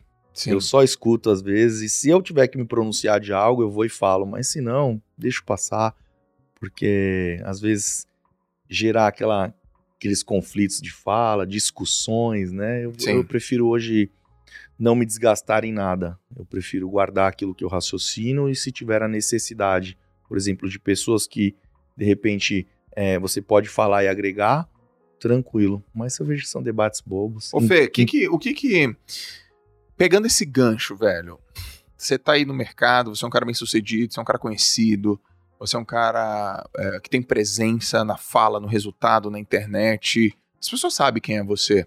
Você tá há bastante tempo, você não, você não foi um, um acaso. Você não é um acaso. O que, que você viu aí que, que aconteceu de pessoas que entram e saem do mercado, ou de erros que as pessoas cometem quando de repente atingem um sucesso? Porque, pô, aqui a galera que escuta e que vê o JJ Podcast é uma galera que busca muito sucesso e tem uma mentalidade empreendedora pra cacete. Mas o que, que você viu que aconteceu com algumas pessoas que não conseguiram se manter no topo? Até chegaram no topo, não conseguiram se manter no topo. E o que de padronizado você percebeu que essa turma não teve a manha de administrar? Cara, eu acho que tem vários fatores que podem influenciar nessa questão de se manter ao topo, né? Então, a gente teria que hoje diferenciar. Você diz do meu segmento ou posso falar Não. do segmento no geral? É, no geral. Eu Você conhece, que- porra, tanta, tanta galera? Sim, sim. Eu acho que hoje uma das dos principais elementos é, é, é a humildade, né? O tratamento de pessoas. Olha lá. Tratamento de pessoas é algo assim que se essa pessoa que chegou no topo, ela não tiver noção que ela é mais olhada do que as pessoas normais, e não é querendo dizer que ela é famosona, mas quando você tá num lugar conhecido, é, quando você tá num lugar que tem mais pessoas e você é conhecido, um pouquinho mais do que as pessoas que estão ali, uns vão falar, outros vão olhar, outros vão apontar, outros vão te filmar. Você já tem que sair de casa sabendo disso. Então, as suas atitudes podem ser que te destruam na, na sua carreira. Então, de repente, um tratamento errado de uma pessoa, uma resposta mais agressiva, algo que pode te destruir é, de- dentro da rede social, que hoje em dia esse negócio de cancelar as pessoas, né, é muito complicado, né, Jota? Então, assim, você tem que tomar muito cuidado com isso. Mas como eu sou um cara tranquilo em relação a tudo isso, eu fico de boa. Eu vivo, né, normal. Já errei, Jota, já errei bastante. Já fiz várias cagadas. É normal, né? O que a gente não pode é persistir nas cagadas. Então, eu acho que assim, a humildade é uma palavra que se resume bastante nisso. E, e também é, não continuar é, focado ao próprio objetivo. Chegou ao topo, tô ali, mas pô, agora eu relaxei. Será que esse relaxar não vai te tirar do game? Sim. Então você tem que se manter ali trabalhando. Por exemplo, a música. O cara lança uma, duas. Quantos músicos hoje a gente não tem de músicas que a gente conhece, das antigas, e nunca mais viu o cara? Então, assim, a gente sabe hoje que o YouTube faz às vezes artistas e põe o cara pra explodir em duas, três músicas. E daqui a pouco você fala, mas cadê o cara? Sim. Não se manteve. E é difícil, velho. É muito difícil. Difícil, não é cara. tão simples. O cara lançou uma, duas e não se manteve. Mas, Fê, é fácil? Não é o que você tá dizendo. Difícil é pra caramba. muito, porque todos os segmentos hoje estão, assim, totalmente explorados, né? É difícil pra cacete. E o que acontece? A gente vê hoje com a parte da rede social, né? Da mídia social. Hoje é um. É um, um- não é uma exploração, mas é, é, é quase se prostituir pra internet, né? Só porque o cara tem seguidor, só porque o cara tem isso, tem aquilo, a gente tem que ficar ali, ou fazendo um collab, ou fazendo uma média, e não sei o que. Mano, eu sou tranquilão com essas paradas, entendeu? Eu também não tenho muita vaidade relacionada, tipo assim, tem um brother, tá comigo, você vê, eu fico repostando mal galera todo dia. Dá uns reposts, Não, dá um- você, você. Os caras que são teus brothers, dá pra ver que eles são teus brothers. Tanto é que eles nem usam rede social, né? Não, mas dá pra ver que você tem amizade verdadeira, cara. Dá pra, dá- eu consigo ver. Assim, lógico, eu percebo, eu Aham. olho, mas dá pra ver que você, você curte, o que os caras torcem pra você. A gente falou do Renan. Pô, quando você ganhou, o Renan fez um puta texto pra Uhum. você, bonito. Deu pra ver que foi um texto de amigo, de o cara Sim, falou, velho, eu, eu várias vezes passei por várias situações com ele e tal. foi verdade. Deu pra ver, cara. Agora, falando assim de erro, qual o último erro, assim, que você acha que você cometeu e que te ensinou pra caramba, que você reconhece, assim, fala, putz, aqui foi uma... Na, na verdade, tem, tem duas coisas aqui, ó. Vamos, vamos deixar claro. Tá. Existe falha e erro. Erro é tudo aquilo que a gente fez errado, mas a gente não sabia. Falha é tudo aquilo que a gente sabia que ia dar merda e a gente vai lá e, e faz. tá ligado? Então vamos falar sobre um erro que a gente pôde, pôde aprender com ele na construção do progresso e uma falha. Cara, vamos lá. Acho que, tipo, falha tem muito a ver comigo assim com relacionamento. Porque a gente sabe que vai dar merda, mas continua. mas aí vai do homem, né? Que se foda. Pode falar a palavra aqui? Lógico, então. Que se foda. ah, então, tipo assim, falha é um barato que é tenso, né? Mas hoje eu tô, tô tranquilão. Tá tô bem- tranquilão? tô tranquilão, tô bem maduro aí na minha, na minha caminhada. Tô de boa. E então deixa essa parte da falha mais pro relacionamento, porque a gente sabe daquilo que vai dar errado e continua, que nem você direcionou agora. A parte do erro que a gente não sabia, né, que você erra e acaba de repente não vendo porque você errou porque você não sabia. Sim. Agora, deixa eu pensar assim, o que, que poderia te dizer que acabei fazendo e, e eu não sabia, não, não sei te dizer último, assim. último. Não precisa ser um puta erro. Uma coisa, a, a mais, a mais recente. mais recente. Cara, deixa eu pensar o que, eu errei e não sabia, mano. Meu pai que sabe do muito erro, várias cagadas, né? pai? Você que acha que isso tudo eu sabia? Você é filho único? Sou filho único, mano. Hã? Final do ano, mas final do ano eu sabia que podia dar. Final do ano eu peguei férias, aí tirei 15 dias de férias. Fiquei muito na farra, mano. Eu vi isso aí. Nossa, mano. Eu vi. Fiquei muito. Eu vi. É, eu perdi muito. Eu perdi 8 quilos, mano, Eu na vi. brincadeira. Larguei tudo, não treinei 14 dias. Falei, vou treinar 15 dias na- nas férias, né? Treinei o primeiro, o resto eu não treinei mais, mano. Eu vi que você postou, falou ó, o jeito que eu fiquei depois de. É, então, meio que quis mostrar, né, pra galera que é um- uma caminhada assim, que se você tiver num, num trampo fazendo corpo, mostrando treino, por mais que você treine, tá muitos anos fazendo, não tem como você não perder massa magra, Sim. perde o pump, perde tudo, né? Sim. Realmente eu fui lá e meio que desencanei de tudo e fiquei na farra aí durante Mas, mas, mas, cara, mas meio que você foi planejado, vai. Você achou que ia perder tanto assim? Não, achei que não ia Ah, perder tá. tanto, não. É, eu não poderia ter parado de treinar, porque o treino faz a manutenção nessa, nessa parte, né? Sim. Só que eu fiquei tão exaurido de tanta zoeira que, tipo, acho que eu exagerei de ter largado, entende? Sim, sim. Você E descansou. Eu descansei de verdade. Tanto é que eu descansei e voltei virando a chavinha. Talvez você não. que foi um erro, mas talvez se eu não fizesse aquilo, talvez eu não virasse É, a chave, tá é, ligado? Pode ser um start, um link, um, um, um gancho pra eu falar assim, mano, o que eu tô fazendo com a minha vida? Eu tô louco? Né? E, e me deu esse start, né? Então, meu, que nem meu pai falando, eu acho que foi isso que aconteceu. Quando a galera falou, ó, o Franco tá voltando, mas peraí, eu competi em 2019, eu não competi em 2020, que era pandemia, vocês queriam que eu fizesse o quê? Sim. Em 2020? Com, competisse com o Covid? Aham. tá ligado? Então, assim, não, eu fui lá, fui pro México, fui vice-campeão. Tanto é que eu peguei o vice-campeão também, fiquei puto, olhei pra medalha lá em casa, foi o que eu falei. Porra, medalha de segundo, vou aumentar o aeróbio, vou treinar mais, vou errar menos. É isso, tio. Toda hora olhava pro barato e falava, mano, eu vou me superar. Eu não tenho que superar ninguém. A verdade é essa. Você, o bodybuilding em si, ele tem uma, uma briga interna com você mesmo, mano. A superação é aquela foto que tem ali do seu shape de 2019 que você tem que superar em 2020 ou 21. No caso, 20 não teve. Sim. E foi isso que eu fiz, eu me superei. Quem é a sua maior referência no esporte? Referência, assim, que eu gosto muito é o Arnold, né? Porque ele acaba sendo o pai da musculação, todo, toda a parte é, da história do bodybuild, de tudo que ele fez. E a forma como, né?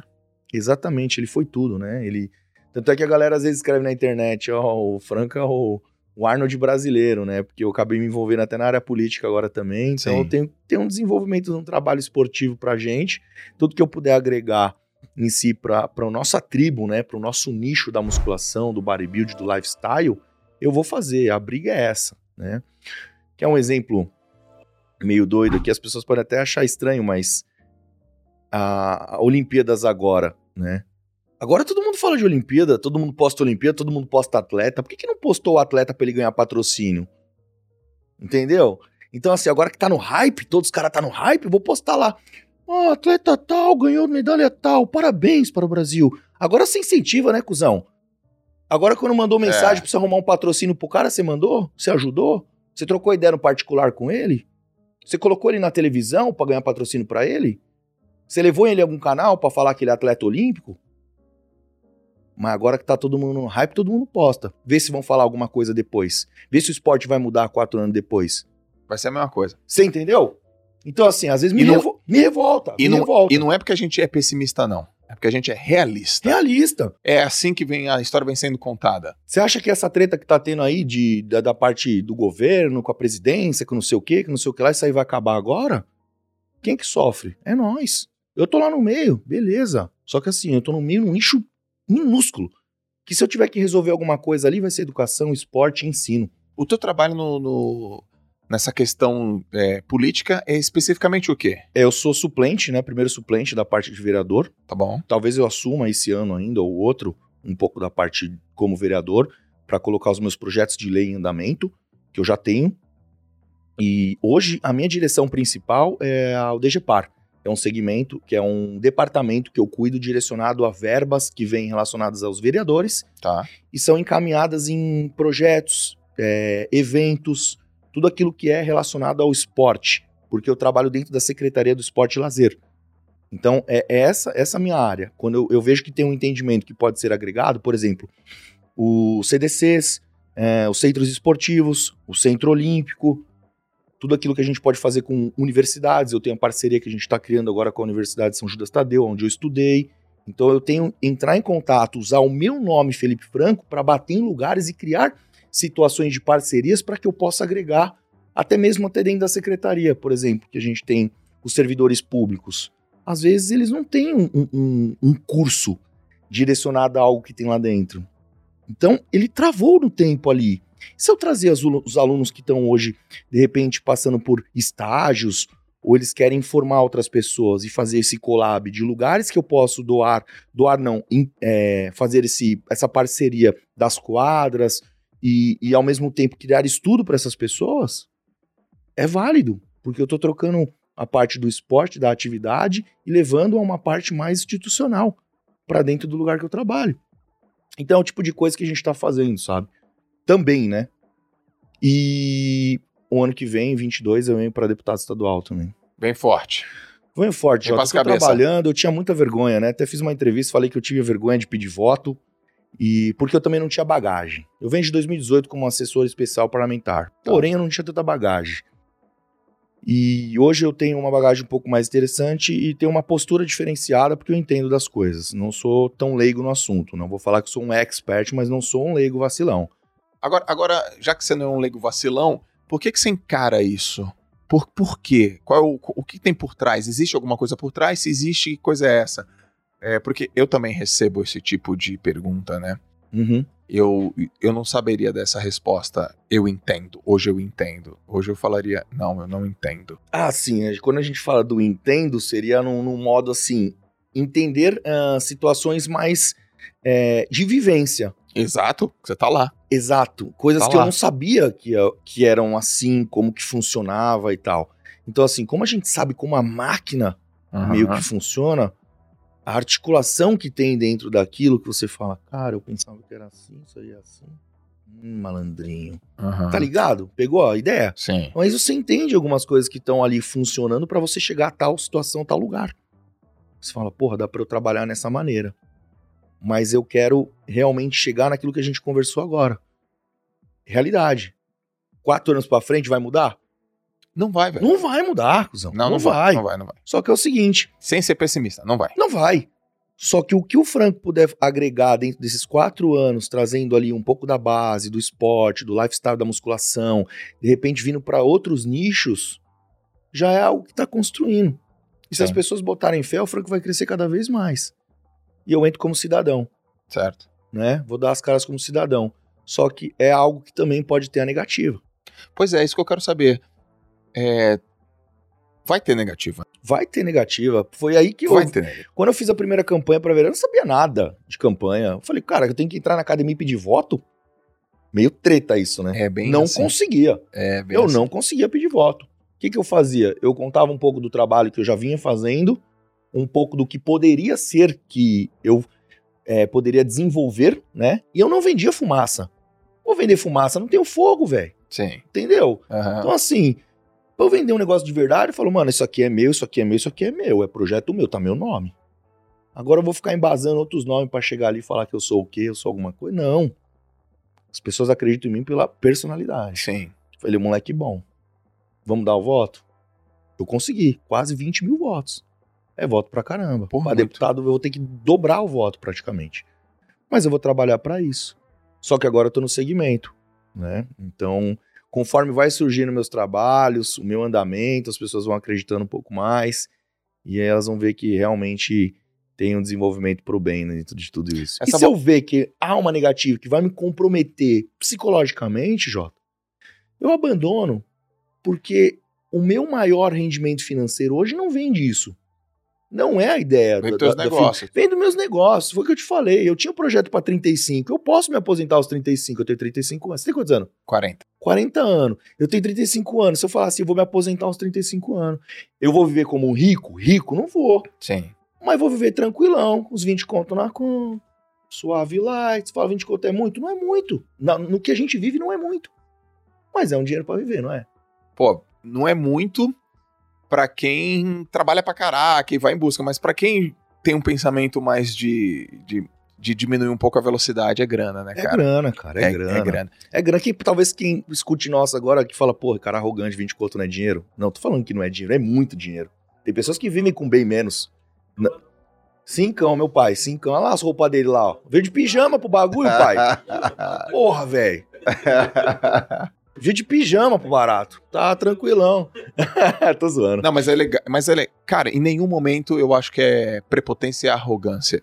Eu, eu, eu vejo contundência. Você fala de maneira. Você é contundente. Eu curto isso. É isso Legal. mesmo, pá, disciplina, pá, isso aqui, ninguém precisa me falar um desafio pra me levantar. Eu, eu, eu, eu tenho aí grana, não é, não é daí que vem meu dinheiro, eu sou um empreendedor, eu tenho meus negócios, eu construí minha história, eu construí meu caminho. Isso é importante você falar, porque eu acho que numa boa parte, Fê, da, mente do brasileiro, a primeira coisa que vem à mente, no primeiro pensamento, o cara vai ser político, ele quer mamar na teta do governo. Exato. Recebi um monte disso. Não é? Cara mais quer um mamar que na quer teta. mamar, mais um que é o quer salário do governo, mais um que é não sei o quê. Não é isso? Exatamente isso. O cara tem lá não sei quantos milhões de seguidores na internet, ele vai usar a internet pra Sim. mamar na teta do governo. Exato. Ainda mais que a política foi voltada à internet, né, em 2000 e... Exatamente. O cara que tem, um, que tem um, um canhão da internet, ele tem vantagem. Então é legal deixar claro, porque já fala assim, não, velho, isso aqui é uma causa, hoje eu sei, entendi, como funciona a máquina, se me afetar psicologicamente, tô fora. Tô fora. Se tiver uma negativa, que eu ver que o negócio andou para um lado que o Felipe não não tem um entendimento de verdade, que eu preciso articular algo que não seja realmente o Felipe em si, eu saio fora. Eu saio fora. Agora o entendeu? que. Eu, eu já, já entendi o que fez você o que faria, ou o que fará caso aconteça você sair. O que faz você entrar? Cara, o que faz já entrar é- que o motivo não é grana. é a vontade pelo esporte, pelo diferencial, ahn, por algo que eu já venho construindo. Né? Então não é de agora. Eu vim fazendo 18 na parte da Assembleia Legislativa de São Paulo, junto com o deputado estadual Bruno Lima, causa dos animais. Vim trabalhando junto, entendendo um pouco ali do, da parte de, de realmente articulação política e, e ver que eu tenho um pouco de esperança Boa. nessa parte é, da educação esporte. Né? Porque Mudou tua você- vida, né, cara? Mudou, cara. E se você minha também. pensar nos outros países, a gente tá cansado de falar aqui. Quem são os medalhistas hoje? Os que mais investem no esporte. Sim. Só que a gente tá cheio de problemas. Você acha que a gente vai investir no esporte quando a saúde tá prejudicada? Né? No meio de uma pandemia? Olimpíadas, na minha opinião, não era nem pra acontecer.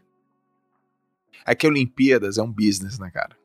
Entendeu? Entendeu? Mas aí, a partir do momento que é um business, é um entretenimento, Isso. Aí o cara tem um outro olhar. Exato. Tanto é que, se você for ver, aconteceu diversas coisas dessa pandemia que você falou, pô, mas por que eles podem, a gente não? Assim como a, a- parte da das academias serem essenciais e não essenciais. porra, saúde e tal, não sei o que, ah, mas vai muvucar, mas o busão pode muvucar. É muito louco, né? Porque para cada dólar que a gente investe em saúde, a gente economiza 3 dólares em, em por, hospitais Sim. e remédios. E aí, eu tava esses dias conversando com o Juca Kifuri, e ele falou uma coisa animal. Ele falou assim, porra, não existe mais o ministério, o extinto Ministério do Esporte. O Ministério do Esporte é o Ministério da Saúde, cara. Porque se você investe em esporte, você, você, você melhora a saúde. Exato, exato. N- Não é muito louco isso? É Então, muito louco. Lógico, é uma puta de uma reflexão, é uma coisa profunda, é uma coisa ampla pra caramba. A gente, porra, tá passando aí uma pandemia que a gente nunca viu, a gente não sabe nem como lida na política, na saúde, na escola, na educação, no trabalho. Antigamente, pra trabalhar, o cara trabalhava de home office, era, porra, uma puta condição. Ah, trabalho de home office. Hoje, É. quase que todo mundo teve Todo que trabalhar de home office e tal.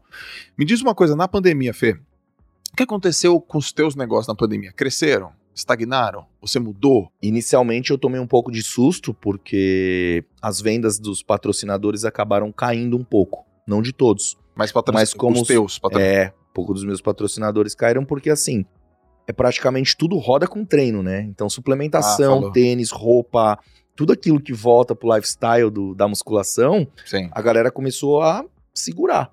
Então a gente teve uma conversa assim mais aprimorada com os patrocínios, Fê, vamos ter um entendimento aí, três meses a gente vai segurar metade do valor, tal, tal, tal, Tá. isso, isso, isso, aquilo, tudo bem.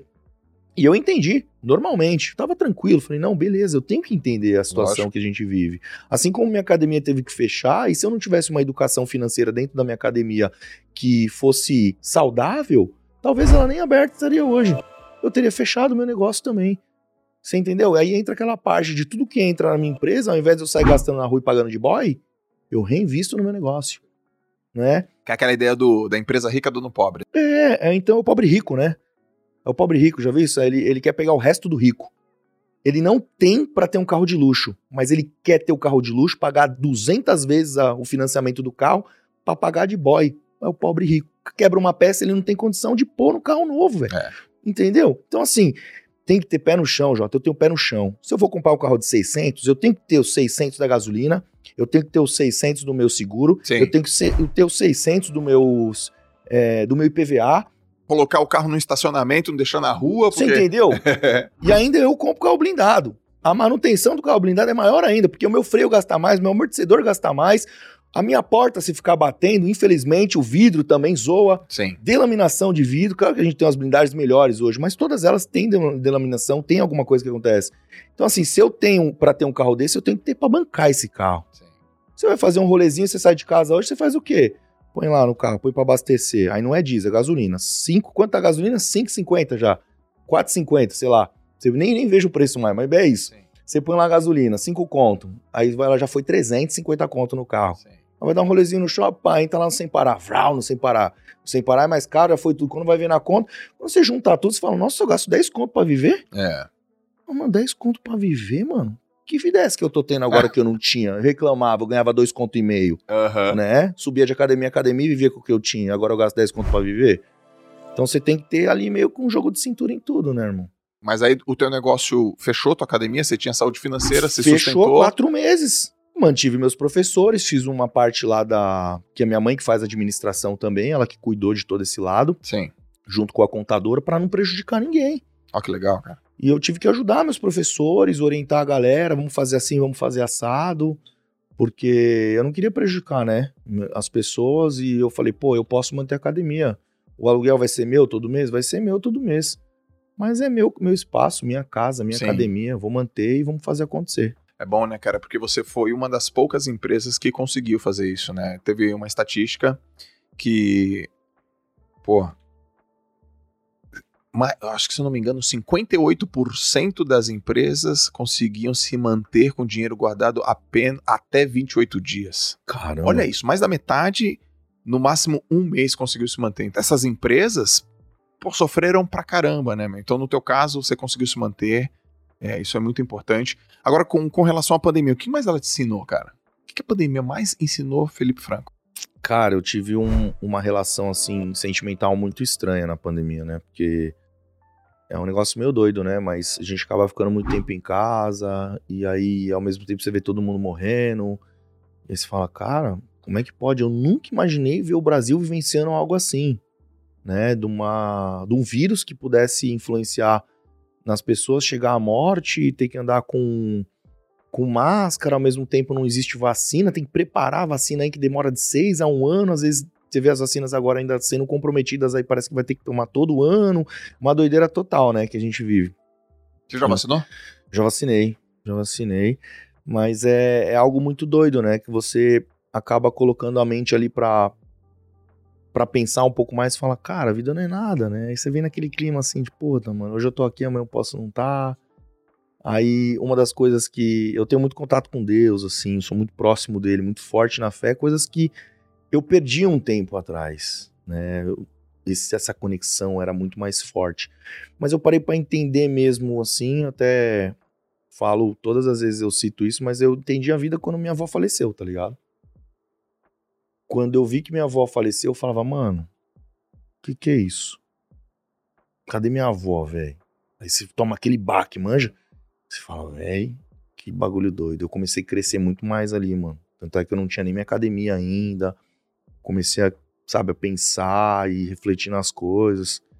Então esse lado, assim, é um lado meu que não é aprimorado muito para entender esse negócio de perder parente, assim, muito próximo, sabe? Então é, é, meio, é meio doido essa parada. Não, foi porrada. Tá sendo até hoje.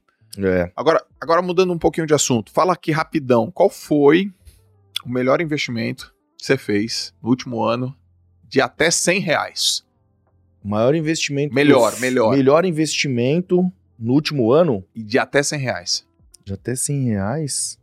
Cara, deixa eu pensar aqui, mano.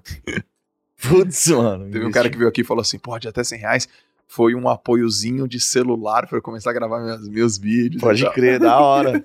Eu comprei recentemente, eu tenho muitos, até aquele Oz, Oz, sei lá o nome aquele vu, vu que eu ganhei, mas, mano, eu não uso os baratos. É.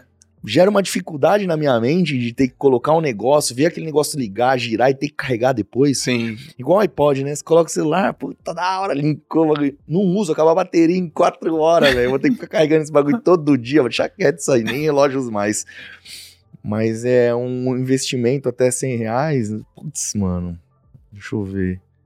Eu acho que foram a- as correntinhas que eu trouxe de Portugal, de benzidas, que eu comprei em euro. E acho que deu uns 100 reais aí que eu vou dar para pessoas que são próximas de mim, que realmente tem um sentimento muito válido ali. Então, o sentimento em si não é nem do valor, é o valor sentimental pelo fato de ter benzido com muita fé aquilo.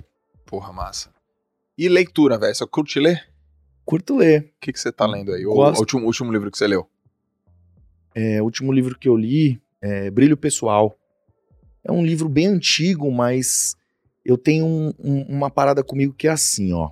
É, eu, eu deixo uns livros distribuídos em casa. Tá. Então fica, tipo assim, anabolismo total em cima da mesa, é, aí deixo debaixo da ah, entrevista com o diabo lá, não sei o quê. Aham, De- Mais perto que o diabo. Mais né? perto que o diabo, Livraço. é que tem livraço, já li também. Livraço. Aí deixo um outro jogado no meu outro quarto onde tem a esteira. E às vezes eu pego assim, tô fazendo aeróbio, às vezes eu cato o livro, brrr, abro numa página, Sim. pego alguma coisa ali, ah, autoestima, aí leio.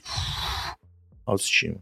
Pô, já li, já ganhei uma, uma paradinha ali. Ou então abro o celular no Google, penso em alguma coisa que realmente possa agregar na minha vida que tem um, um, um espírito meio que de curiosidade, né?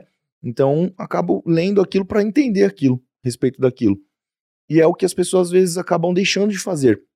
Não é porque eu vivo 24 horas da musculação que eu vou só ter que ler a parte da musculação. Eu não vou ver o que tá ao meu redor. Tá, tudo bem, a gente vai ser 100% nisso, 100% nisso. Mas se você coloca a sua mente para trabalhar ela do 1, do 2 até o 3, você vai ser limitado no 3. Se você coloca seu cérebro para trabalhar do 1, do 2, do 3, do 4, do 5 e do 6, você quebra seu limite. Você vai além daquilo que você pode. E as pessoas se limitam por dois sentimentos.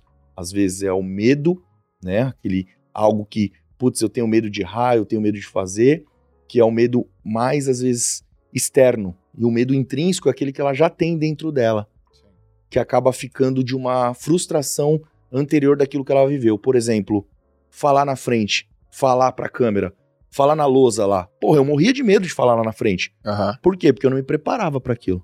Puta, concordo também. Eu não me preparava, por isso que eu tinha medo. Concordo. Você entendeu? Ah, tem medo de falar em público? Tenho. Ah, qual o motivo? Porque você não treina. Você não treina, não se olha no espelho, não faz um vídeo, não, não se prepara, você tem vergonha de você mesmo, É, você isso não toma atitudes necessárias pra não ter mais esse medo. Por que, que hoje eu falo, eu vou falar da palestra, eu faço as coisas, eu meto louco? Eu tive que meter o louco pra viver antigamente. Senão não sobrevive. Você entendeu? Quando eu era o Coringa dentro de uma academia, eu era professor de musculação. Mas falou comigo, eu entendia do spinning, da natação, da aula do karatê, do alongamento. Faltou tal professor. Cadê o Felipe? O Coringa. É aula do quê? De spinning. Eu vou dar aula de spinning. Mas conta, conta isso aí, conta isso aí. Você foi, você foi pra educação física, Aham, aí você entrou na academia. Jota, eu nunca trabalhei numa academia renomada e eu tinha um problema comigo mesmo. Eu falava, eu tenho problema porque eu não entro numa academia renomada. O que que tá acontecendo comigo? Mas tu queria. Eu queria, porque era onde tinha um dinheiro maior. Sim. Eu falava, mano, eu preciso dar um dinheiro a mais. Sim, Por que minha hora aula aqui na quebrada é 35 conto e na academia dos caras é 90? sim, Isso antigamente, hoje é 250 conto uma aula. sim. Claro que hoje em dia eu também posso fazer aquelas promoções de aniversário. Tem mulher que paga pro, pro namorado treinar pra Aham. fazer um vídeo comigo na academia e dar um treino. Sim. Ah, dá um 500 aí só pra dar uma puxadinha no supino. Aham. Entendeu? Então Aham. minha aula é mais cara. Porque eu deixo fazer um videozinho. Legal. Hum, pra gravar no YouTube é mais caro. o cara é empreendedor com tudo, né? Porra, tudo é negócio. Mano, eu acordo da cama, eu tenho que estar ganhando dinheiro, irmão. Eu levanto da cama ganhando dinheiro. E dormindo. Meus sites também, porque Isso. meu site não para. Exatamente. Tem que ganhar grana dormindo. Ganhar dormindo. Mas, mas, é- mas assim, ó, conta uma história assim, beleza, você era um cara que tava indo pro futebol, foi, tentou futsal, Uhum. foi, tentou aquele negócio, falou, velho, preciso dar um jeito na minha vida. E aí, e você foi pra educação física, foi pra musculação. Quem veio primeiro? É, musculação. Com o quê? Uns 15, 15 16 anos? 15, 14 pra 15. Já foi 14 puxar um ferro. 15, né? Já fui. Meu pai puxava um ferro também, né? Ah, é? Puxava um ferro lá no, no Força Muscular, né? Eu ia com ele lá dar um treino, aí usava um cinturão, aquelas cintas marrom, bem Sim. das antigas De mesmo. couro? de couro, das antigas, tomava germe de trigo, né? Germe de trigo com teragan e teragram, sei lá. E pau. E pau. É, E pau no gato. é isso. E aí eu ia ver, falava, mano, preciso treinar também, aí tem que ganhar corpo e tal. Sim. E aí eu vi que a minha genética era favorecida. Eu sentia que eu tinha um grauzinho pra treinar também. Sim. E eu falei, cara, educação física é minha vibe. Se não vai virar o futebol, eu quero, mano, dar aula, quero ser professor disso. Tá. E aí, quando eu vi que aos 17, 18 que eu tava na faculdade, eu comecei a cuidar de uma academia lá na minha área. O dono largava a academia na minha mão. Então ele tinha outra academia, fazia uma correria, eu já entendia muito de musculação. E ele largava os livros lá, eu estudava, Aham. aprendia, ele me ensinava muito. Então virou uma troca. Ele me ensinava, eu cuidava da academia, Sim. não ganhava nada. Aí eu falei, Estagiarião "Pô, é mesmo." estagiarião mesmo, meti o louco. Aí depois que eu passei a ganhar 450 reais, com um cheque predatado, é predatado que fala ainda? Nem lembro. Cheque predatado ainda. Aham. Bagulho, Mano, minha mãe ficava doida quando eu recebia. Aí, aí, por exemplo, sei lá, é isso que eu quero fazer da vida. Eu quero trabalhar com musculação, eu quero viver disso, eu quero ganhar grana com isso. Sim, quando eu vi que eu tinha uma aptidão motor ali, aguçada, uma genética bacana, e via que realmente as pessoas criavam uma curiosidade diferente para aquilo que eu falava, porque musculação antes o professor ficar na sala, aquele. Sim. Não, aí toda a parte de biomecânica, toda a parte fisiológica, toda a parte do entendimento de periodização, aí eu fui estudando exatamente isso. E quando eu entrei na facul, me frustrei também, porque eu tive que estudar muito antes de chegar no quarto ano, que só tinha musculação no quarto ano. Exatamente. Os, os dois primeiros anos é tédio, né? É, exatamente. É, é, Só é. que aí tinha- ainda tinha anatomia, uma É. fisiologia humana, Sim, né? sim. Não era do exercício ainda. As partes mais assim de treinamento era tudo no quarto ano. É, isso mesmo. Só que até o quarto ano eu já tava rodando na rua, mano. Então a faculdade, ela me deu uma base. Sim. Mas quando eu saí da facu e falei, putz, e agora o que eu faço da vida? O Felipe já tava preparado pra sair da facu e ver o que eu fazia da vida. Por quê? Porque eu vim me estruturando por trás de tudo isso Sim. criando estratégias pra quando eu saísse pra rua mesmo, pôr o peito pra bater, falava assim, nossa, eu vou Tô trabalhar onde? Tô pronto. Mas não foi a faculdade que me deu tô pronto. Ela me deu uma base. Mas ela não me colocou diretamente na parte prática da rua, né? Que tem aquela parte de estágio que você ia na academia assinar o estágio Sim, e tal. Era mó treta esse negócio, né? Então, eu já tava vivenciando tudo isso já. Aí, cê- aí beleza. Aí você. Eu fui até recreador da escola. Virei um recreador. Você trabalhou em parte- escola. Trabalhei no Colégio Piaget é, como recreador.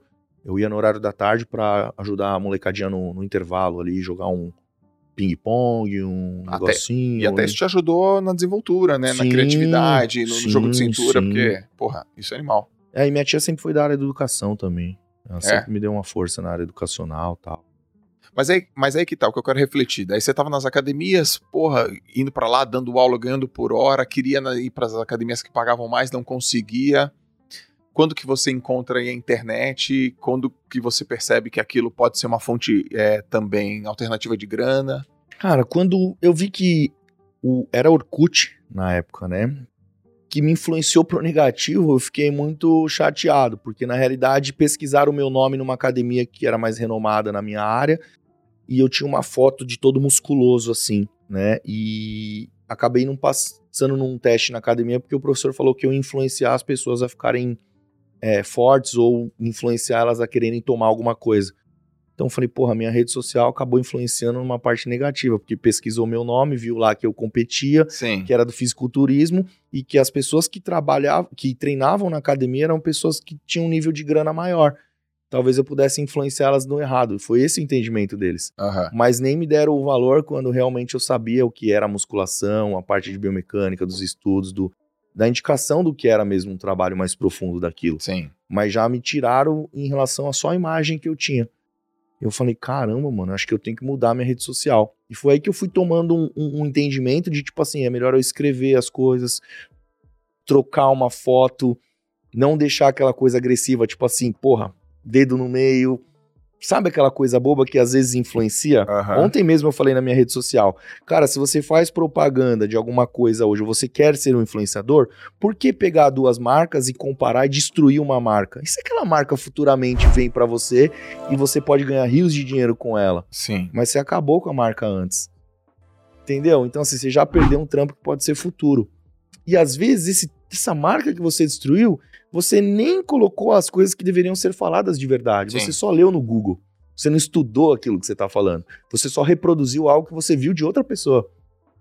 Entende? Olha o impacto disso, né, meu? Olha o impacto que pode gerar isso na sua vida, mano. Então, assim, é, as suas atitudes de agora podem refletir no seu futuro.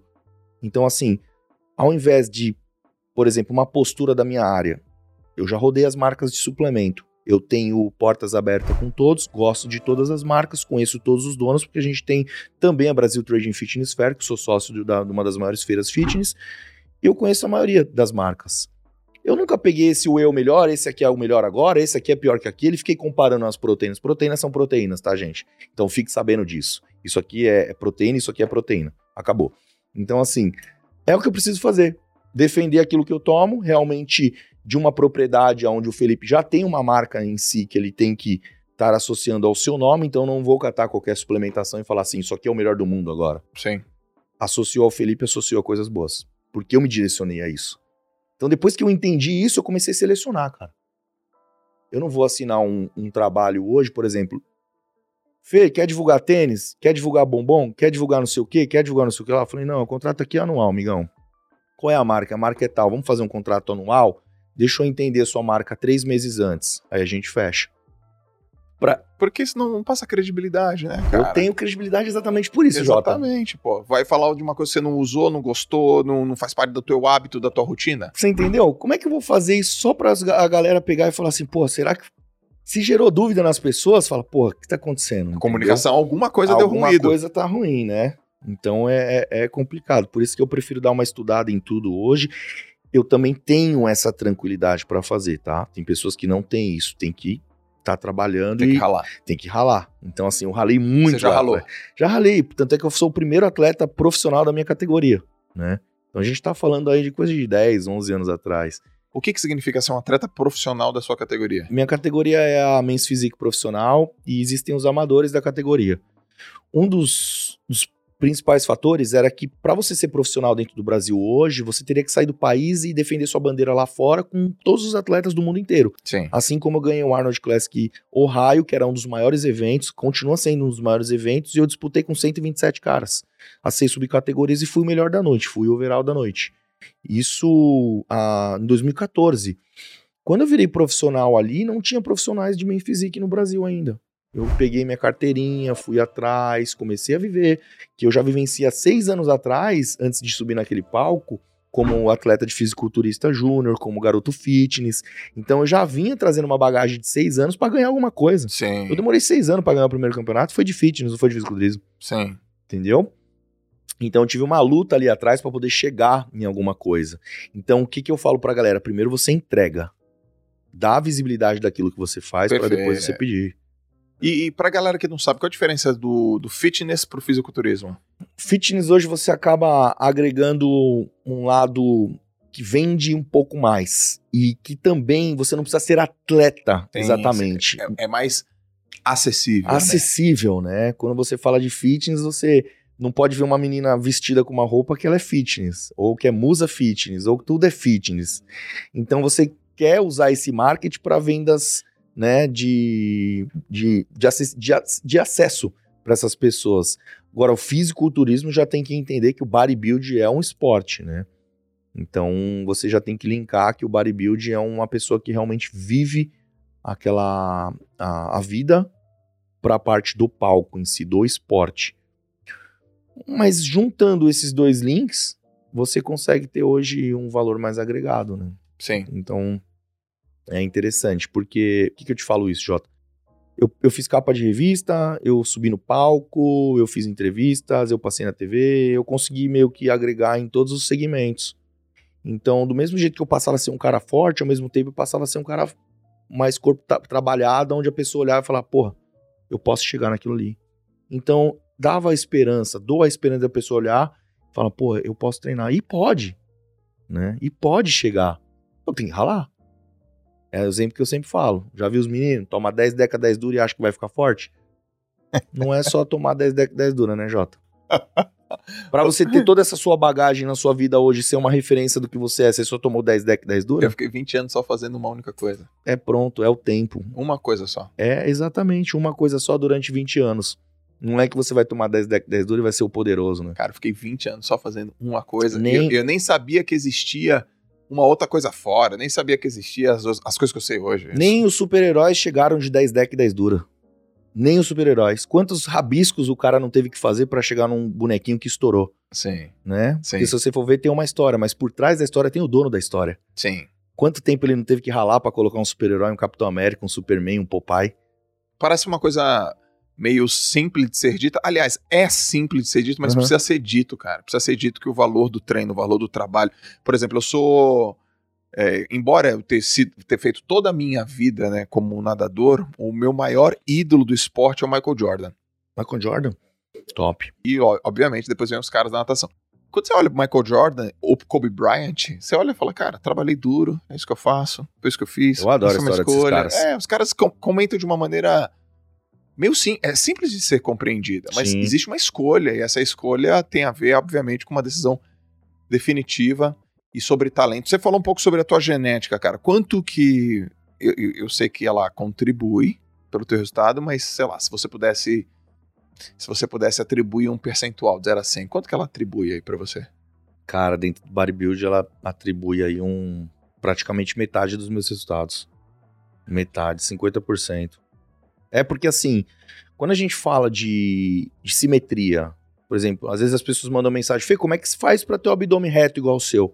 Não, eu nasci com esse abdômen. Não foi o treino em si que colocou ele gominho por gominho, Assim, né? Exato. Linha com linha. Linha com tem linha. uns que são tortinhos. Exato, aquilo vem já da sua natureza. Então ele nasceu já nessa proporção. Que eu trabalhei a hipertrofia dele, que é o volume do quadrado do abdômen, Tá eu bom. trabalhei. Legal. Que a gente tem uma linha relacionada desde o queixo, do nariz, do peitoral. O corte vem trabalhado de Sim. acordo também com proporções entre o eixo axial e o apendicular. Isso pode ser trabalhado Certo. mas os fatores genéticos são aqueles que influenciam na simetria. Agora, existem o endomorfo, ectomorfo e o mesomorfo, que são situações que a gente coloca aí de tipologia para a gente ter um, um- uma saída, um start de um trabalho. Não quer dizer que é 100% correto, cada professor tem uma metodologia. Eu gosto de trabalhar com essa, que é simples e a gente consegue ter um entendimento rápido do que um corpo pode responder.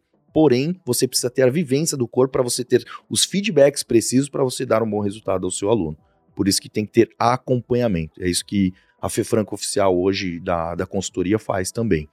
Então, Jota, é, é exatamente isso que eu tô te dizendo. É, é muito necessário pro bodybuilding. Por exemplo, se eu falar assim agora, o Felipe vai ser 212. Eu não vou, eu não tenho genética para 212. O que que é 212? 212 é uma categoria que a altura precisa ser em média de 1,55, 1,50, 1,60 e eu já tenho 1,80. Tá. Então, assim, eu não tenho como ficar do tamanho dos caras de 1,60m Não tem como. com 96 quilos, porque eu já tenho 104 quilos. Tá.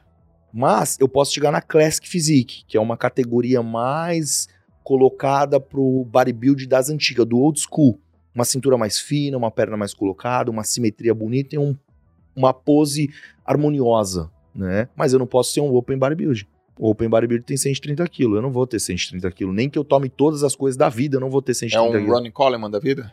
Um Ronnie Coleman, um Jay Cutler, Um Jay um, Cutler. Kai Green, um Dexter, ah, um Big Ramy, que a gente fala do Big Ramy, tem 140, 100 e pouco. Qual o nome daquele negão que tem uma trança? Kai Green. Esse aí, né? Kai Green é, sou fã, sou amigo pessoal dele É, também. Sou, top. tive o prazer de, na minha academia, ter Ronnie Coleman, Kai Green, Jason Poston, Rich Gaspari, ah, Flex Lewis, todos os caras do bodybuilding em si que tem um nome, um peso, Pisaram no Brasil, pisaram pisaram, no lá. Brasil, pisaram na minha academia, assim como a gente já tem atletas do Brasil, assim como o Rafael Brandão também, que é o nosso Open Bodybuilding hoje em dia, que eu sou muito fã. Agora, quando você fala, porra, em 50% de genética, você tá falando também de volume, de construção, de recuperação, de, sei lá, capacidade sintética, de, de porra. Porque no final do ano passado, eu vi teu, teu Instagram, né? E tu falou, porra, olha o que aconteceu comigo, velho. Fiquei 14 dias sem treinar. Olha o que aconteceu comigo. Eu vi um cara forte pra caraca. Eu falei, velho, você tá louco? Aconteceu o quê? Não aconteceu nada. Na minha cabeça, né? É. Você, pô, fiquei, não sei o quê, fiquei desse jeito. Eu falei, você tá louco, velho. Né, A galera escreveu bastante Não, isso. Eu você- queria estar eu zoado desse jeito. Eu queria estar zoado desse Exato. jeito, né? Forte pra caramba. Eu não vi nada errado, né? Nada errado. Mas aí depois você coloca uma foto depois, você fala, ó, o que aconteceu depois de algumas semanas. Meu primeiro pensamento, tá? Que sou educador físico, meu primeiro pensamento, falei, puta genética, mano. Sacou? Eu, Sim. eu, eu falei, ó, a capacidade de recuperação, de memória muscular e assim por diante. Sim, células satélites. célula satélite pra caramba e tal. Então você você encontrou, né, cara, uma coisa pra fazer que tem relação direta com a tua herança genética, né? Uma Sim. predisposição natural, né, meu? E que eu tive o entendimento dela exatamente é o que eu te falei agora, na época do 14, 15 anos. Animal isso, cara. Quando eu vi que a musculação em si, eu tinha uma força assim, uma. Eu não sabia na época que era fibras de contrações rápidas, lentas, intermediárias, porque eu não estudava, mas depois eu descobri. Sim, E aí, quando você. Lembra que você estudou para aprimorar a sua profissão? sim. Eu também, ao entendimento dos meus estudos, eu fui trazendo para minha prática. Porque era o link, eu aprendia e fazia a prática. Uhum. Ó, cara, eu tenho fibra de contração rápida. Nesse momento aqui eu vejo que eu tenho uma aptidão boa para força, Sim. Para treino de peitoral, mas eu não consigo puxar tanta carga para costas. Uhum. E hoje eu enxergo que um dos meus pontos fracos, né, é um pouco de costas ainda. Eu melhorei muito, mas eu tenho que melhorar mais. Sim. Então já vem desde aquela época que eu via que o meu corpo respondia para algumas coisas bem e não respondia para outras, assim como panturrilha. Eu tive que treinar muito para ter um desenvolvimento de 4 centímetros de panturrilha a vida toda Sim. né? Então, para eu poder sair do 36 pro 40, demorei muito. Hoje eu tenho 42. Então, aumentei um pouquinho mais a panturrilha ao longo da vida. Só que demorou um pouco mais. E às vezes você vê um senhor andando na rua e você fala, mano, olha a panturrilha do tiozão. Dá um teco dessa panturrilha, mas é genético dele, ele andou a vida toda. Eu quero É. chegar no tiozão também e ter uma Sim. panturrilha dessa, tá ligado? Sim. Mas é genético dele. Esse sou eu, minha panturrilha genética. É? Gigante. Panturrilha boa? Porra. Aí sim, hein? Só que eu não gostava dela. Hum, Porque eu não preciso dela pra nadar. Eu hum, olhava pra ela e falava, menos, menos, menos. Você Minha avó, a, a, a mãe do meu pai, uma puta de uma panturrilha. Meu pai é uma baita de uma panturrilha. A minha é gigante e definida. Uhum. E eu mal treinava a panturrilha. É, na natação, eu não- você não precisa de panturrilha. Exato. E eu não queria aquela panturrilha. Eu falei, meu, tira só um pouquinho, tira só um pouquinho. Mas é uma também que tem muita facilidade, entendeu? E no teu caso, você falou que tem dificuldade, tinha mais dificuldade pra puxada do que pra empurrada, né? Eu já Isso. tenho mais facilidade pra puxada do que pra empurrada. Então, Hum, ao- ao ver você falando nado isso- peito e o nado. É, é, porque o meu nado era tudo de puxada, né? Aham, Eu era um sim. borboletista, então eu É, pegava. borboleta. pá, mas na, peito na academia eu, eu puxava uns pesos nervosos, assim. Legal. Sei lá, não É, lembro. porque você também tem um frame grande também, né? Exatamente É. pela sua altura e por aquilo que você trabalhou. Né? Eu, eu nadei seis anos quando era mais moleque, também tentando, assim, né? Ter um desenvolvimento é, de crescimento, Sim. tanto a parte muscular e tal. Porque pra pai e mãe na época também, natação é o melhor esporte do mundo. né? É. Os pais, eles falam, não, é natação, tudo é natação, né? Quando você é moleque. Só que natação é um esporte caro que também exige um valor maior ali na academia. E tem toquinha, roclinho. E às vezes a tem- piscina não tá perto ali da- do teu bairro, é mais longe, tem que pegar um busão, dois busão. Exato, então você tinha que fazer sua correria ali pra chegar, né? No- nesse, nesse ponto. Né, no meu caso, eu consegui também ter natação porque ela era muito perto da minha casa, meu pai Uhum. conseguiu pagar. E eu também eu não percebi genética dos, da, da simetria, mas quando eu, eu tentei vários esportes, cara. Futebol, não passei vergonha, vôlei, não passei vergonha. Mas quando eu caí na água, cara, eu dei umas, umas braçadas assim. eu- quatro meses depois eu falei, é aqui. É aqui. Você cara. curtiu a parada assim, parece que. Não, eu curtia. Eu, eu não era o primeiro. eu, na verdade, eu era o último. E aí eu via, tinha um cara amigo meu, amigão, Leandro Matsumoto, um japonês, e nadava é o melhor cara, e eu tava muito longe dele, muito longe. Mas cada competição eu chegava mais perto. E eu sabia, cara. Fala, putz, se eu ficar mais um pouquinho aqui, tal, vou ficar mais um pouquinho, eu melhorava, melhorava. Aí eu crescia, eu melhorava, eu aprendia. E aí o cara, ó, tá melhorando, tá melhorando. Cara, daqui a pouco, pau. Ganhei. E fu- aí ganhei trocentas outras vezes, cara. E aí e eu sabia que ali. Aí eu vou te falar uma coisa. Eu era tímido. Eu tinha vergonha de me relacionar com meninas. Eu me achava moleque burro pra cacete na escola. Eu era um cara, sei lá, eu era um zero à esquerda. A natação me trouxe toda a confiança pra todas as áreas da minha vida. Comecei a ter confiança na escola, comecei a ter confiança com as meninas, eu comecei a confiança falar em público, porque eu pulava na piscina ganhava, pulava na piscina ganhava. Eu falava, cara, Que animal isso. Isso é muito bom ser falado. É, porque, Joel, fala aí uma coisa. Pô, legal, galera, treina aí. Aí o cara batia a palma pra mim e falei, pô, curti falar. Tudo bem que eu tô falando sobre essa conquista, mas até tu paria falar umas outras coisas, entendeu? Então foi o esporte que me trouxe a confiança. E aí foi quebrando vários, é, vários outros bloqueios que eu tinha. Na verdade, foi ter a possibilidade, Fê. Eu tive a possibilidade, a sorte, a, a- sei lá, eu, eu tive a oportunidade de ter um pai e uma mãe. Você falou muito dos seus pais aqui, né? De, de um pai e uma mãe que me incentivou numa modalidade esportiva. E essa modalidade esportiva disparou um, um talento que eu tinha e ali tudo, tudo floresceu. Tudo, cara, que eu tenho hoje. Tudo que eu tenho, eu devo à piscina. Tudo, tudo. O jeito que eu falo, o dinheiro que eu tenho, o sucesso que eu faço, é, o que- as coisas que eu acredito. Então eu tive essa oportunidade que a gente tá falando aqui, tanto eu e você, a gente tem essa, essa similaridade que é o esporte, né, cara? Uhum. O esporte. Por isso que eu acredito nesse teu projeto político. Ah, legal, mano. Porque- Fico muito feliz já porque de ter seu voto de confiança aí. Porque você é esportista, mano. Sim, e, e- e esse link que você deixou agora pra galera é quantos garotos aí, quantas pessoas não podem estar assistindo a gente e pensando assim, porra, eu tenho medo disso, eu tenho vergonha daquilo, eu tenho tal, eu não sei falar, isso, isso e aquilo. Quando ele se associa a alguma coisa que ele gosta e que faz ele se sentir melhor, Isso aí. que é foi o que você fez. Dá Destrava. esse. Destrava. Destrava. E aí você foi lá, treinou, não satisfeito, foi treinando mais, mais, mais, queria chegar no cara que ganhava, ganhou do cara e cresceu. Cresci. Cresceu. Cresceu pra todos os âmbitos da vida. É. É isso que eu falo da musculação. Musculação, esporte em si transforma as vidas. Eu É. recebo lá na minha caixinha de pergunta lá. Joel, é, eu, eu sou insegura. O que, que você sugere fazer? Eu sempre falo, escolha um esporte de competição. Mas não pra ganhar dos outros. Pra ganhar de ti. Se inscreve numa maratona. Ah, se inscreve numa corrida da São Silvestre. Não dá. Se inscreve numa corrida de 5 km. Pô, mas não consigo correr. Vai andando.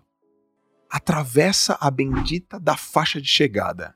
Mano, quando você atravessar a faixa de chegada e você foi andando, você recebe a medalha de, de pa- participação e aquela galera do lado faz assim, ó. Animal. Isso é outra pessoa. animal. Não é animal? Ô, animal, É animal, cara. cara. É muito Cê- bom cê- vencer, né? Você fala assim, cara, gostei.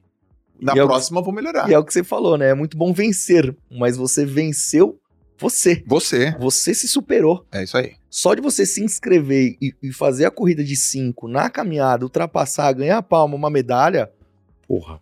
Ô, Aconteceu alguma coisa aqui. É, que da hora, né? Então isso é sensacional, mano. Acho Animal. isso é o maior exemplo aí que o esporte pode transformar, né, as pessoas. Porra, Fê, cara, foi um papo animal, cara, conversar com você. Pô, obrigado. Obrigado mano. pela- obrigado. Também pela curti demais. Primeiro que a gente tem essa área esportiva bem aguçada. Sim. Somos profissionais de educação física, né? Então É isso isso, é animal, porra. Antes da gente. Eu sempre faço uma última pergunta, tá? Certo. Antes de acabar, mas antes de acabar, onde que a galera te encontra nas tuas redes sociais? Minha rede social é Fê Franco Oficial no Instagram, Felipe Franco no Facebook. Todos eles têm aquele selinho também azul, né, Pra identificar, Sim. né?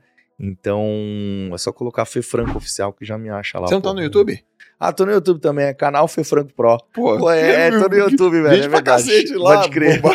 canal Fê Franco Pro. Não, eu só tô assim, quer dizer, até, até esqueço das coisas.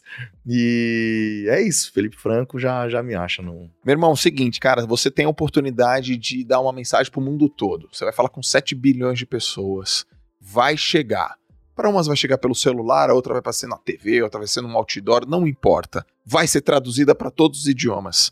E vai estar embaixo assim, Fê Franco, Felipe Franco. Que mensagem seria essa?